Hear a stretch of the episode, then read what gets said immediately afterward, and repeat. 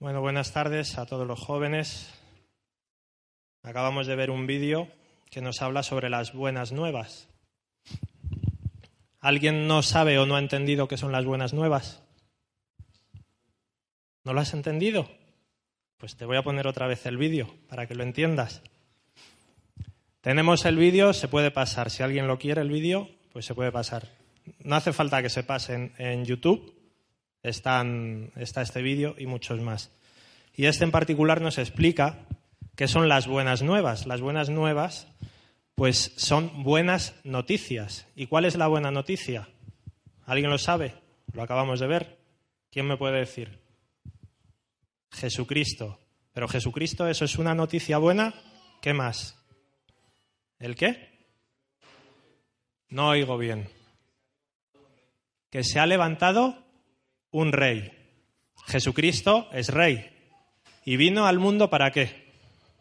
Para salvarnos, para salvarnos de nuestros pecados. Eh, ¿Creéis que esta historia es verdad? ¿O es un cuento? ¿Verdad? ¿Dónde podemos encontrar todo lo que hemos visto en este vídeo, esta historia, la historia de las buenas nuevas? ¿Dónde lo podemos encontrar? ¿Dónde? En la Biblia. Muy bien. En la Biblia es donde encontramos las buenas nuevas. Y sabéis que la Biblia para un cristiano es muy importante. ¿Quién lee la Biblia todos los días? Todos los días. ¿Nadie? ¿Una persona nada más? ¿Dos? ¿Tres? ¿Quién lee la Biblia seis días a la semana? ¿Quién lee la Biblia cinco veces a la semana? ¿Quién lee la Biblia cuatro veces a la semana? Tres veces. Dos. Una vez a la semana. ¿Nadie lee la Biblia ni siquiera una vez a la semana? Bueno, sí, sí, pero me refiero que casi nadie está levantando la mano. ¿Eso qué quiere decir? ¿Que leemos la Biblia una vez muy de vez en cuando, al mes, a las dos semanas, a las tres, al mes? Jóvenes, si no leemos la Biblia, estamos perdidos. La Biblia es lo más importante que tenemos los cristianos. Si no leemos la Biblia, estamos perdidos. La vida de una persona la podemos separar en, principalmente en dos partes. Tenemos un cuerpo, un cuerpo físico, y luego por otro lado tenemos, ¿qué tenemos? El espíritu. Para que podáis entender un poco cómo podemos alimentar nuestro espíritu. Cada persona tiene cuerpo y espíritu. Ahora, el cristiano es el que tiene que alimentar su espíritu. Cuando queremos alimentar nuestro cuerpo, ¿qué hacemos? Comemos. Para tenerlo bien, ¿qué hacemos? Deporte. Para estar sanos, alimentamos el cuerpo, ¿no? Cuidamos nuestro cuerpo. Pero ¿cuidamos el espíritu? ¿Cuidamos el espíritu o no lo cuidamos? Los cristianos deberíamos cuidar nuestro espíritu. ¿Qué tenemos que hacer para cuidarlo? ¿Qué podemos hacer? Orar, leer, leer la Biblia, ayunar, alabarle. Acabamos de tener alabanzas, eso es un momento en el que estamos alimentando nuestro espíritu. Así que la Biblia es muy importante para un joven, para un cristiano. Es muy importante leerla todos los días porque es alimento. Si queremos cuidar nuestro cuerpo, ¿comemos una vez a la semana o una vez al mes? ¿A que no? Entonces, si queremos alimentar nuestro, cuerpo, nuestro espíritu, tenemos que leer la Biblia tenemos que orar, tenemos que alabar a Dios, tenemos que hacer ayuno, como han dicho. Y ahora que han, dicho ayuno, el ayuno sirve. ¿Alguien sabe para qué sirve el ayuno? ¿Por qué ayunamos? Para alimentar el espíritu. ¿Y qué hacemos cuando ayunamos? Dejamos de lado el cuerpo. ¿Para qué? Para alimentar el espíritu. Entonces, el hacer ayuno no es simplemente para, sí, sí, es para, para fortalecer nuestro espíritu, pero estamos dejando de lado nuestro cuerpo, nos olvidamos del cuerpo para poder alimentar más nuestro espíritu. Cuando dejamos a un lado el cuerpo, fortalecemos el espíritu. Bueno, dicho todo esto, esto era una introducción, siguiendo al vídeo que hemos visto. El título de, de la reunión que tenemos hoy, si lo tenemos por ahí, ¿Alguien ha visto redes sociales? Un gran poder conlleva una gran responsabilidad. No sé qué está sonando por ahí. Bueno, vamos a leer el pasaje que tenemos para el día de hoy, que se encuentra. Hoy vamos a utilizar mucho la Biblia, así que quien no ha leído la Biblia en toda la semana, hoy os voy a dar tarea para toda la semana. Así que vamos a empezar leyendo Lucas 12 del 42 al 48.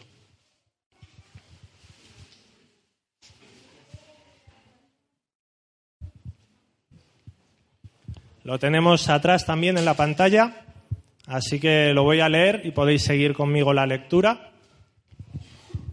Lucas 12 del 42 al 48. Dice, el Señor Jesús le respondió, el sirviente responsable y atento es aquel a quien el dueño de la casa deja encargado de toda su familia para que les sirva la comida a tiempo. Qué feliz es el sirviente si su dueño lo encuentra cumpliendo sus órdenes. Les aseguro que el dueño hará que ese sirviente administre todas sus posesiones.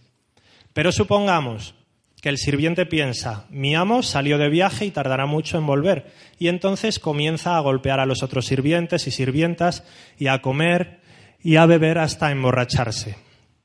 Cuando vuelva su amo, en el día y la hora en que menos lo espera, lo castigará como se castiga a los sirvientes que no obedecen. El sirviente que conoce las órdenes de su dueño y no las cumple recibirá un castigo severo. Y el 48, pero el sirviente que sin saberlo hace algo que merece castigo, recibirá un castigo menor. Dios es bueno con ustedes y espera que ustedes lo sean con Él. Y así como Él se muestra muy generoso con ustedes, también espera que ustedes le sirvan con la misma generosidad. Amén. ¿Alguien ha entendido este pasaje? ¿No oigo a nadie decir amén? Amén. Amén. ¿Alguien entiende este pasaje? Habla sobre el poder y la responsabilidad que tiene la persona que adquiere ese poder. Está hablando de un sirviente al que le dan un poder, le dan todo el poder de la casa para que administre la casa, cuide a toda la gente que está en la casa, toda la familia, y eso es una gran responsabilidad para este sirviente. Ahora, nosotros tomamos la decisión de ser responsables o ser irresponsables. Entonces, como dice el título, un gran poder conlleva una gran responsabilidad. Y el, el, estudio de hoy, podemos decir, lo he separado en cinco puntos. Y si tenéis para apuntar, podéis apuntar. Si tenéis móvil también podéis hacer una nota y podéis, podéis ir apuntando. El título de la lección de hoy, del estudio de hoy, un gran poder conlleva una gran responsabilidad. Y vamos a ver el primer punto, que es el poder. Vamos a seguir viendo pasajes. El primer punto es el poder y vamos a ver lo que nos dice la palabra de Dios en Hebreos 4:12. Si lo tenemos, dice, cada palabra que Dios pronuncia tiene poder y tiene vida. La palabra de Dios es más cortante que una espada de dos filos y penetra hasta lo más profundo de nuestro ser. Allí examina nuestros pensamientos y deseos y deja en claro si son buenos o malos. Para quien esté mirando sus versiones, esta es la versión TLA, traducción en lenguaje actual. Me gusta esta versión porque es como más entendible para los jóvenes. Y como todos aquí somos jóvenes, ¿verdad? ¿Todos los que estamos aquí somos jóvenes o hay alguno que no? Yo tengo casi, casi 40 años, pero sigo siendo joven. Entonces vamos a seguir viendo todos los pasajes en la traducción en lenguaje actual. ¿Vale? Lo que hemos visto en este primer versículo nos habla del poder. ¿Qué poder? De la palabra. Dice, si me puedes poner el versículo nuevamente, dice, cada palabra de Dios que Dios pronuncia tiene poder. O sea, la palabra de Dios tiene poder. Tenemos una responsabilidad de los jóvenes con el poder de la palabra de Dios. Y lo que vemos en la palabra de Dios, como hemos visto en el vídeo de antes, la Biblia, el tema central de la Biblia son las buenas nuevas. Es lo que hemos visto, las buenas nuevas, las buenas noticias, que Jesucristo es el Rey. Jesucristo vino al mundo para salvar nuestros pecados. Y esas son las buenas noticias que hay aquí en la palabra. Y estamos viendo ahora que la palabra tiene poder, que es Jesucristo. Vamos a ver otro versículo. Seguimos en el punto viendo el poder y vamos a ver en Hechos 1.8, otro poder que tenemos. Dice, pero quiero que sepan que el Espíritu Santo vendrá sobre ustedes y que recibirán poder para hablar de mí en Jerusalén, en todo el territorio de Judea y de Samaria y también en los lugares más lejanos del mundo. Hemos visto el poder de la palabra, Jesucristo, ahora vemos el poder del Espíritu Santo. El Espíritu Santo vendrá sobre ustedes y recibirán poder. Tenemos poder del Espíritu Santo. Vamos a ver otro versículo que está en Primera de Pedro 1:5. Dice, "Ustedes confían en Dios y por eso él los protege con su poder, para que puedan ser salvados tal y como está planeado para los, para los últimos tiempos." Hemos visto antes el poder de la palabra, Jesucristo, el poder del Espíritu Santo y ahora vemos el poder de Dios. El poder de Dios que nos protege. ¿Qué decía el versículo, si me lo puedes poner? Y por eso Él los protege con su poder. Entonces, en este primer punto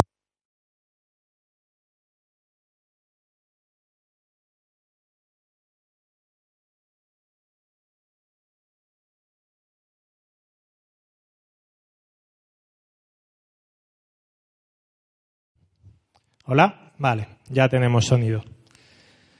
¿Por dónde iba? Alguien que me refresque la memoria. El poder. El primer punto que hemos visto tenemos el poder de la palabra, Jesucristo, el poder del Espíritu Santo y el poder de Dios que nos protege. Así que ahora vamos con el segundo punto. Cuando tenemos poder, ¿ahora qué va? Tenemos responsabilidades. Segundo punto, responsabilidades. Y lo vamos a ver ¿Qué nos dice la palabra de Dios en Santiago 1 del 13 al 15?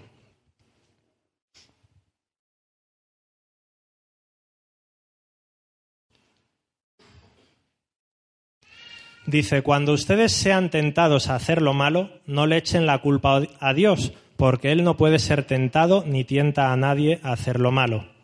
Al contrario, cuando somos tentados, son nuestros propios deseos los que nos arrastran y dominan. Los malos deseos nos llevan a pecar y cuando vivimos solo para hacer lo malo, lo único que nos espera es la muerte eterna. Antes hemos visto los poderes que tenemos y ahora estamos viendo responsabilidades. Tenemos una responsabilidad ante qué? ¿Qué hemos visto en este pasaje?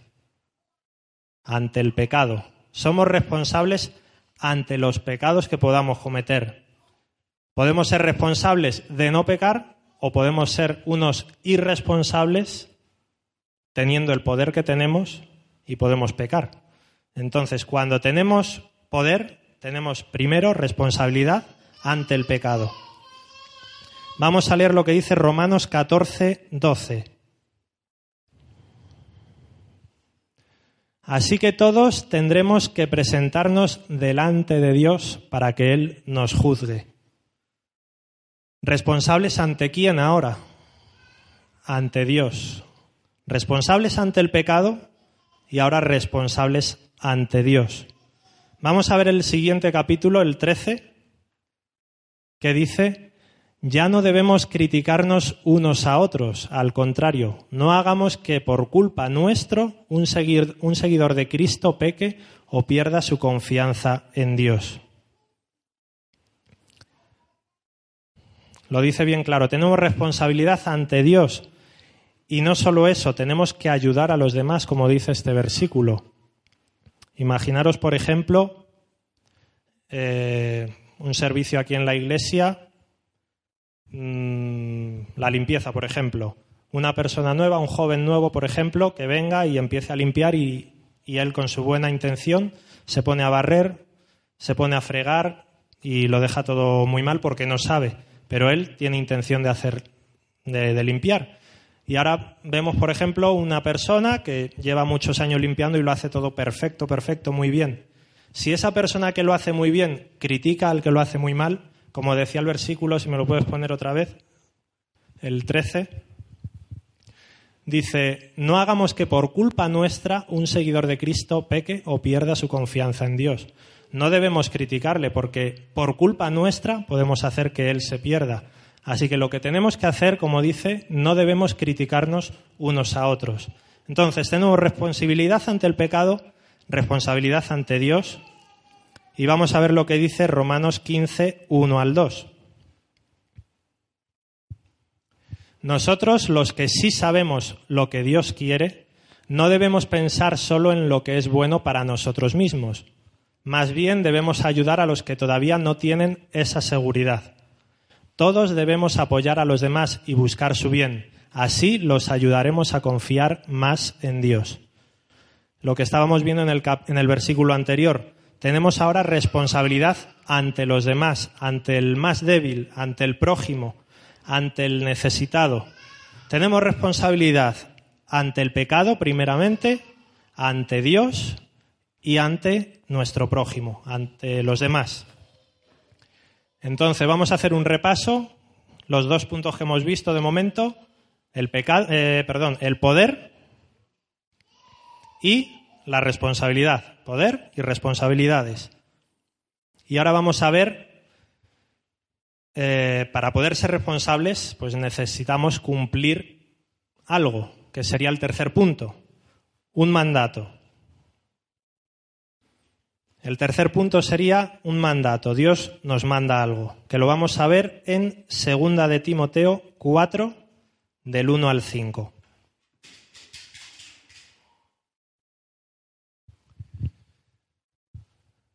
Dice, cuando, cuando Jesucristo venga como rey, juzgará a todos, tanto a los que estén vivos como a los que estén muertos. Por eso pongo a Dios y a Jesucristo por testigos de lo que te ordeno Tú anuncia el mensaje de Dios en todo momento.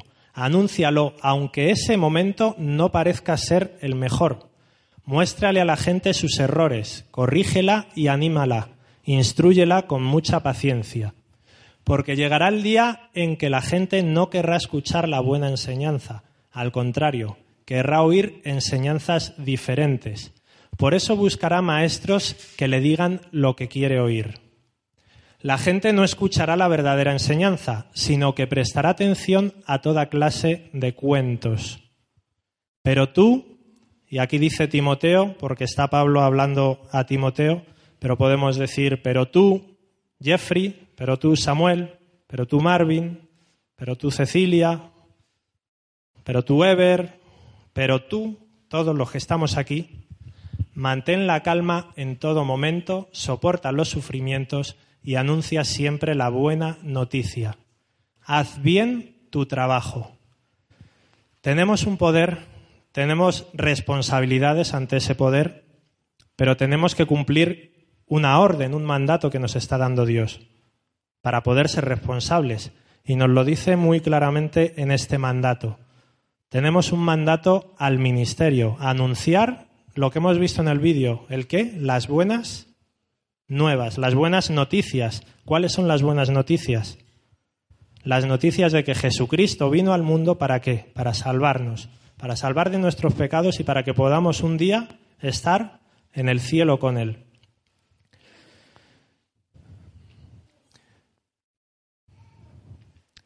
Pero para poder cumplir también este mandato, vamos, vamos al siguiente punto, debemos cumplir un mayor mandamiento. El mayor mandamiento, cuarto punto. ¿Alguien sabe cuál es el mayor mandamiento? No oigo. ¿Cómo? Amar a Dios sobre todas las cosas. Vamos a verlo. Primero, vamos a ver tres versículos rápidamente. Está en Romanos 13, 9, el primero de ello. Y voy a pedir a alguien que lo lea en voz alta. La versión que está puesta en pantalla.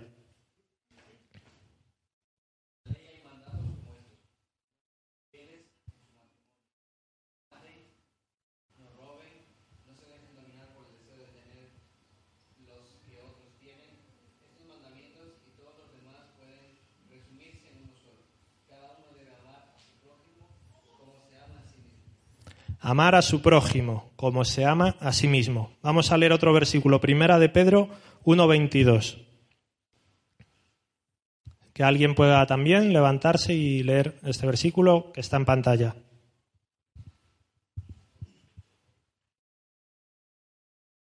¿Todos a la vez no?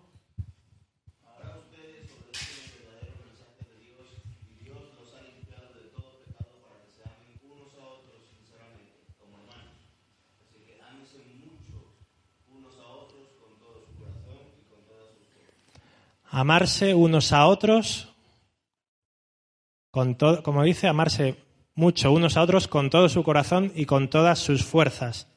Vamos a ver también Hechos 10, 24.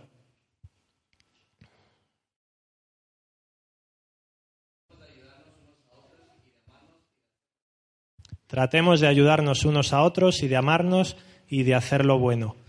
¿Cuál es el mensaje principal que hemos visto en estos tres versículos? El amor. Amor al prójimo y, como decíais, amor a Dios. No he puesto el versículo porque es el que conocemos todos. Ama a Dios con todo tu corazón, con toda tu mente, con todas tus fuerzas. Amar a Dios, si amamos a Dios, amamos a los prójimos. Entonces tenemos, repasamos los cuatro puntos, tenemos poder. Poder de la palabra, que es Jesucristo, poder del Espíritu Santo, poder de Dios, que nos protege, Luego tenemos responsabilidades, la responsabilidad ante el pecado, la responsabilidad ante Dios y la responsabilidad ante el prójimo. Y esto nos da el tercer punto que es un mandato, el mandato del ministerio, el llevar las buenas nuevas a todos. Leíamos eh, en ese pasaje que decía, en todo momento, aunque parezca que no es el mejor momento. Alguien está por la calle paseando y ve a una persona que está necesitada y piensa, ahora no es buen momento porque hay mucha gente en la calle y me pueden ver y, me pueden decir algo y mejor, ahora no, mejor en otro momento. ¿No lo pensamos? Pues es un mandato. Tenemos en todo momento que anunciar las buenas noticias, las buenas nuevas. Y eso nos lleva al cuarto punto, que es el mayor mandamiento, amar al prójimo, amarnos los unos a los otros, amar a Dios. El amor es el mayor mandamiento. Y vamos al quinto punto. El quinto punto que es la gran responsabilidad. Teníamos responsabilidades, pero ahora vamos a ver la gran responsabilidad. Está en 2 de Corintios 13, 11.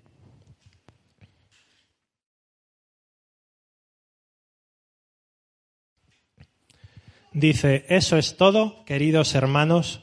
Me despido de ustedes pidiéndoles que estén alegres, traten de ser mejores, háganme caso, pónganse de acuerdo unos con otros y vivan tranquilos. Y el Dios que nos ama y nos da paz estará con ustedes. Tenemos una responsabilidad espiritual. Como decía al principio, tenemos que alimentar, sí, nuestro cuerpo, para poder vivir, para poder estar sanos, hacemos deporte, pero tenemos que alimentar nuestro espíritu. Y aquí dice, pidiéndoles que estén alegres, traten de ser mejores, pónganse de acuerdo unos con otros y vivan tranquilo, vivan tranquilos. Y el Dios que nos ama y nos da paz estará con nosotros. Vamos a leer un último versículo que está en Primera de Juan 2, 6 dice, el que dice que es amigo de Dios debe vivir, debe vivir como vivió Jesús. Esa es la gran responsabilidad que tenemos, vivir como Jesús. Tenemos la responsabilidad de tener una vida espiritual completa, como a Dios le gusta. Y la mejor manera en la que podemos eh, soportar esa gran responsabilidad es viviendo como Jesús. Aquí nos lo dice claramente en este versículo. El que dice que es amigo de Dios debe vivir como vivió Jesús. Cuando tenemos a Dios en nuestro corazón, adquirimos un gran poder en nuestra vida. Tenemos la responsabilidad de vivir como Cristo, para que los demás también puedan conocer a Cristo y puedan vivir como Cristo. Amén. Vamos a terminar con un tiempo de oración pidiéndole a Dios que cada uno de los que estamos aquí podamos tener claro en mente que la palabra de Dios es muy importante para un cristiano. Debemos leer todos los días. ¿Para qué? Para fortalecer nuestro espíritu.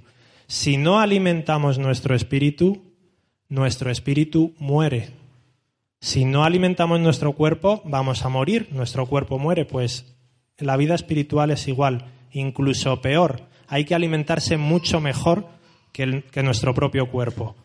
Así que vamos a terminar con una oración. Voy a pedir que os pongáis de pie y terminamos con una oración. Señor, te damos gracias por el tiempo que has estado aquí con nosotros. Gracias por el tiempo de alabanza, de adoración. Gracias por el tiempo de juegos. Gracias porque estás aquí con nosotros, Señor, y gracias por este tiempo de tu palabra. Te pido que tú bendigas la vida de cada joven que está aquí, Señor. Ayúdanos a que podamos buscar más de ti cada día, Señor, a que no sea algo solamente de los domingos o del sábado en la reunión de jóvenes, sino que sea diariamente, Señor, que podamos buscar de ti cada día, para que nuestro espíritu se pueda fortalecer, Señor, y para que cada vez nos acerquemos más a ti. Te pido que nos ayudes, que nos bendigas que bendigas el resto de la tarde, Señor, y nos bendigas también en el día de mañana. Te damos gracias en el nombre de Jesús. Amén.